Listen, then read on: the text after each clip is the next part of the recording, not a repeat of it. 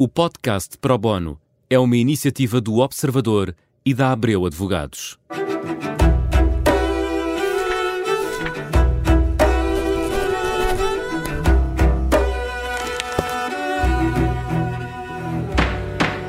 Começa agora mais um Pro Bono, um programa em que procuramos responder a dúvidas jurídicas e em que estamos atento a, a, atentos às alterações que a Justiça vai sofrendo. É por aí que vamos, neste Pro Bono, falar de influencers, redes sociais e exposição das crianças. Pedro Barrosa é advogado, uh, bem-vindo.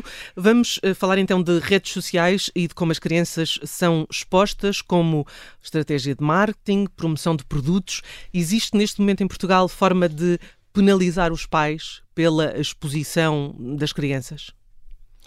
Bom dia, muito obrigado pelo convite. A, resposta é não. É, é, uma, é uma, são situações que ainda não estão eh, reguladas especificamente na nossa lei, quer na lei civil, quer na lei uh, criminal podemos encontrar naturalmente, desde logo na Constituição da República Portuguesa e depois no Código Civil, eh, normas que protegem quer a imagem, os direitos de imagem da criança, quer o direito à reserva da intimidade da vida privada eh, dos menores. Especificamente quanto às questões das redes sociais, agora muito na moda, não existe nada, existe um total vazio legal uh, direcionado para essa, para essa circunstância. Em, em que é que é diferente expor uma criança uh, no Instagram, por exemplo, uhum. ou expô-la num anúncio publicitário na televisão? Bom, eu diria que, uh, em primeiro lugar, expor uma criança num, num anúncio de televisão, numa, num, numa qualquer peça, será uma coisa eventualmente pontual e, portanto, poderá ter um potencial dano que é um dano muitíssimo inferior do ponto de vista do desenvolvimento harmonioso dessa criança, já lá vamos, se, se assim for o caso. Um, e, e, no Instagram, aquilo que vemos acontecer muitas vezes, por muitas as ditas, ditos influencers, é uma constante exposição e monitorização da vida, do dia a dia, dos hábitos, dos hobbies das, das, das crianças e dos menores. E, portanto, nessa medida, desde logo, há uma diferença uh, abrupta. Um, por outro lado, no que toca uh, à regulação, Uh, se é certo que não existe, uh, não existem normas concretas que punam uh, putativa violação da exposição do, da, dos direitos das crianças atenta à sua, à sua violação, existem já, até para a televisão concretamente, normas que prevêem, por exemplo, o tempo que os menores podem estar sujeitos a uma filmagem. Uh, uh, o tempo que os menores podem dedicar uh, a um anúncio, ou a vários anúncios, ou a várias ou filmagens. A filmes. Desde logo, para não comprometer, existe legislação até no Código da Publicidade, até para não comprometer o, as tarefas escolares, os horários escolares dos, dos, dos, menores, que é, enfim, do ponto de vista do legislador, a prioridade na vida dos, dos menores.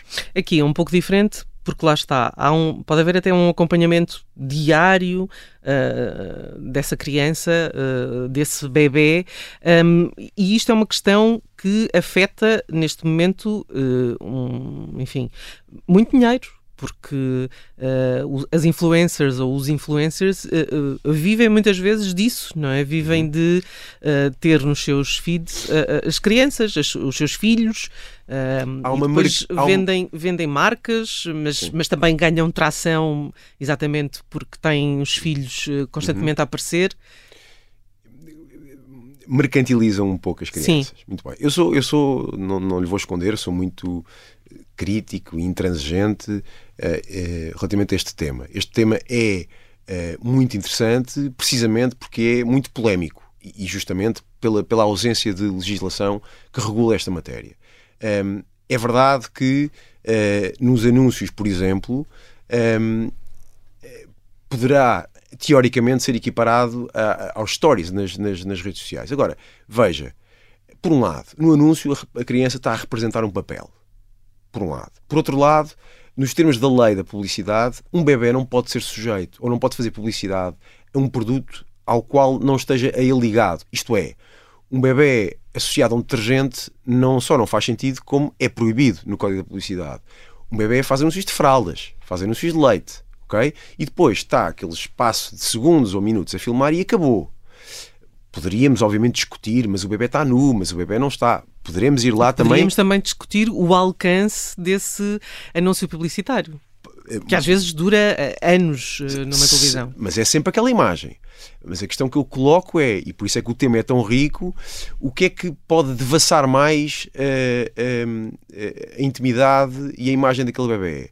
Aqueles 4 segundos em que ele aparece de fraldas a gatinhar no chão da sala, ou aqueles 4 minutos por dia em que aparece em casa, espontaneamente, livremente, uh, ranhoso, a comer, a vomitar, uh, nu, a tomar banho, a gritar, a chorar. Percebe? É, onde é que está a linha? E por isso é que o tema é tão interessante. Eu parece-me que, na primeira hipótese, há uma menor exposição. Uh, nós temos uh, uh, um exemplo, falávamos em, em off antes de começarmos o programa, que é o exemplo de Évora em 2015, em traços muito uhum. sucintos, uhum. que o nosso tempo é curto. Uhum. O que é que aconteceu especificamente nesse processo?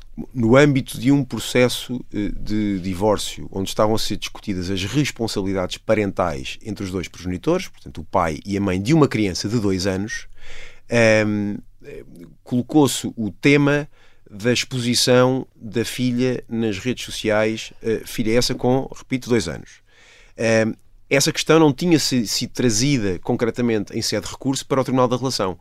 Mas o, os próprios juízes desembargadores da Portanto, relação. Isso que significa que nenhum, nenhum dos pais trouxe o tema um, para a discussão do divórcio. Nenhum dos pais se terá queixado da conduta do outro relativamente à exposição do filho de ambos nas redes sociais.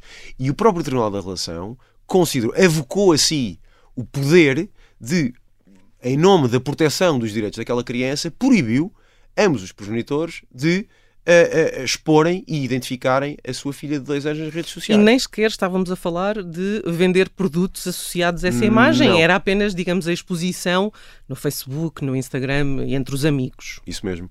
Porquê?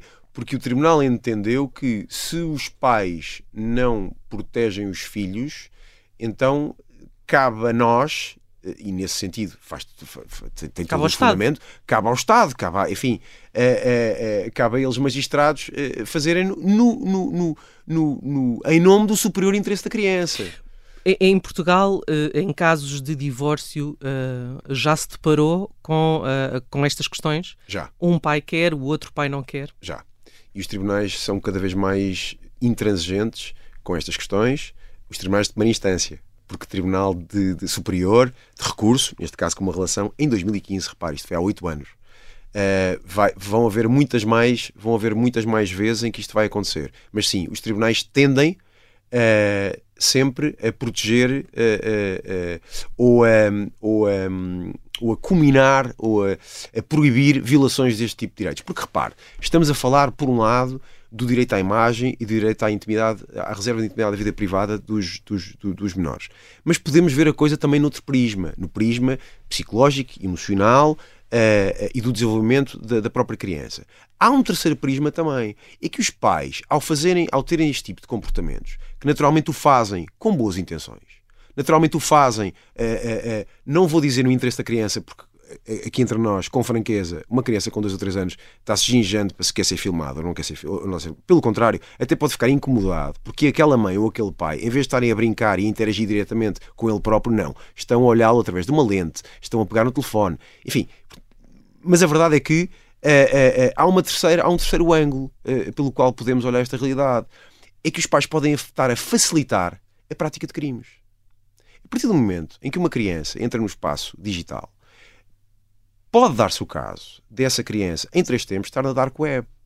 Eu recordo que existem, existe pornografia infantil, existe redes de pedofilia, existe tráfico de, de, de, de crianças, uh, existem abusos sexuais, existe o linocínio, uh, existe o rapto digital. Eu já vi mães que expõem crianças dezenas e dezenas de vezes por dia, fazerem tudo e mais um par de botas, e depois ficarem muito indignadas quando se apercebem que, e atenção, e fazem-no para milhares e milhares de seguidores que não conhecem e depois ficam atónitas quando percebem que houve um qualquer seguidor ou uma alma qualquer que colou ou copiou uma fotografia do próprio do, do seu filho e, e apresenta-se como sendo sua mãe nas redes sociais. Quer dizer, desculpe, mas pôs-se a jeito. É claro que ninguém quer que aquele rapaz agora ande a circular na internet como sendo filho de outra pessoa.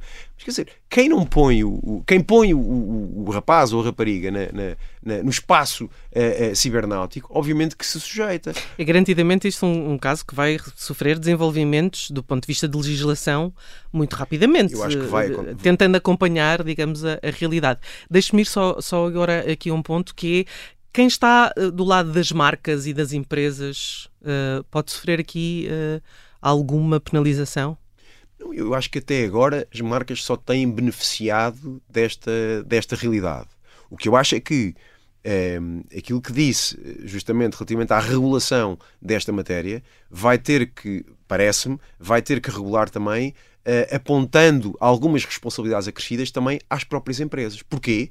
Porque, repare, quando uma mãe ou um pai, digo, obviamente que sabemos que são mais mães, mas os pais também o fazem, uh, filmam desenfreadamente uma criança e começam a pôr uma marca, que agora não posso dizer o nome, mas aquela marca, Sim. aquela marca, e a seguir as próprias marcas começam a sentir apetite naquilo, é evidente que uh, se as marcas tiverem responsabilidade acrescida, porque muitas vezes os pais não têm esse, esse cuidado, se forem penalizadas por, por, por fazerem publicidade a uma criança que tem uma roupa vestida ou o que for, eh, de forma eh, eh, que pode violar a sua exposição, que pode violar os seus direitos, que pode, de uma forma exagerada, eu acho que se as marcas foram, forem responsabilizadas, eu acho que pode ter um impacto maior, porque pelos pais que, que precisam de mais dinheiro, que têm mais apetite, porque estás a dizer um ciclo vicioso, há pais que deixam de trabalhar para se dedicarem a coisas destas. Portanto, eu acho que para além da prevenção, para além da educação e da sensibilização das pessoas, dos pais e das empresas, acho que vai ter que haver uh, combinações, uh, não se, designadamente em sede criminal. E aí pode-se dar ali uma, uma, mexidela em uma ou duas normas do Código Penal, uh, direcionando para este tipo de comportamentos, porque, porque, porque às vezes muitos pais com liberdade não estão a proteger o interesse dos filhos. E o interesse de, de, do tema é este: é como é que os pais que são um, eh, os representantes legais das crianças, dos menores, e têm a responsabilidade última dos comportamentos, como é que, porque é que o Estado há de interferir nisso mesmo? A verdade é que muitos pais, ao fazer aquelas coisas, não estão a proteger o interesse das crianças e mais. E, e, e, e estão, naturalmente, sem dolo, sem intenção, um, estão a contribuir não só para a possível prática de crimes, mas também estão a contribuir para eh, problemas sérios, psicológicos e, e, de foro emocional das crianças no, no, ao, ao, longo de alguns anos. Pedro Barosa, uh, o nosso tempo uh, acabou, uh, passa a voar. para a semana voltamos com mais um tema e com mais um programa Pro Bono. Até lá.